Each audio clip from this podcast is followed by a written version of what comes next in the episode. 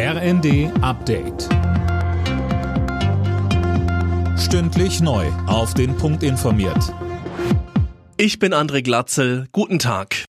Nach dem Tod von Franz Beckenbauer hat Ex-Bundestrainer Berti Vogts vorgeschlagen, den DFB-Pokal nach Beckenbauer zu benennen. Es sei wichtig, dass sein Name nicht in Vergessenheit gerät, sagte Vogts der Rheinischen Post. Zustimmung kommt von Ex-Werder-Manager Willy Lemke. Er sagte bei Welt TV, Angemessen finde ich das auf jeden Fall, weil er ist der Superstar der letzten Jahrzehnte im deutschen Fußball.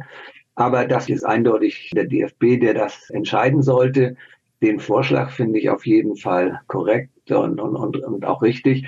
Ich glaube, Fußball Deutschland würde das sehr gut finden.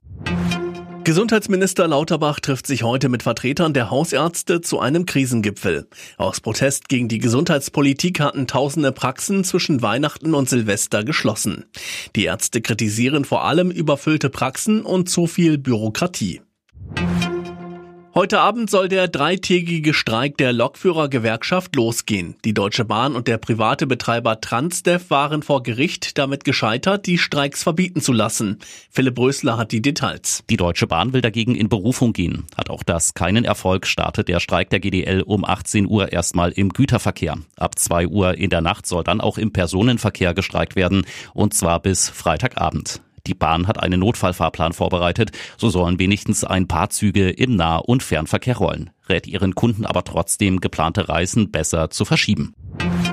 Die erste private US-Mondmission droht zu scheitern. Das Landemodul der Rakete verliert Treibstoff. Möglicherweise kann es so gar nicht mehr auf dem Mond landen. An der Panne wird weiter gearbeitet. Die Landung war eigentlich für den 23. Februar geplant. Alle Nachrichten auf rnd.de